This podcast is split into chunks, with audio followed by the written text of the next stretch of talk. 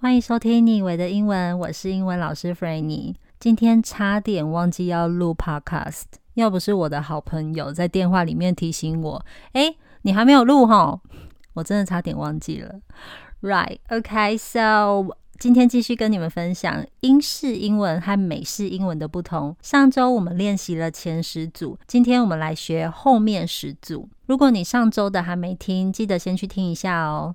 等等，一样，我先说中文意思。你想一下它的英文单字是什么？然后我先说美式英文，再带英式英文。Ready? Number one，好朋友。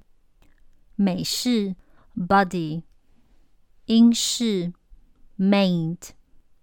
他是我的好朋友。She's my best mate。Number two，乐色。美式。Garbage，英式 rubbish，rubbish 还有形容东西很烂的意思啊、oh,，it's rubbish。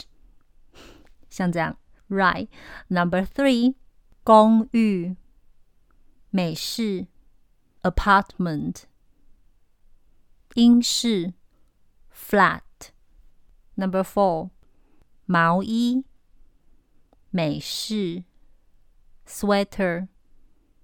英式 jumper number five 卡车美式 truck 英式 lorry number six 电影院美式 movie theater 英式 cinema 我觉得 cinema 好念多了，你也这么觉得吗 ？Number seven，停车场，美式 parking lot，英式 car park。Number eight，机车，美式 motorcycle，英式 motorbike。Number nine，假期，美式 vacation。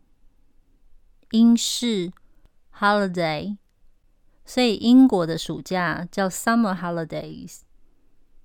最后一个，一楼 first floor，这是美式，英式则是 ground floor。那英国的二楼才叫 first floor。所以我当时在英国读硕士住的宿舍是 fourth floor，语义上是四楼。但我住的楼层实际上是五楼。好啦，这两周带你们看了二十个英式、美式不同字，希望你有吸收进去。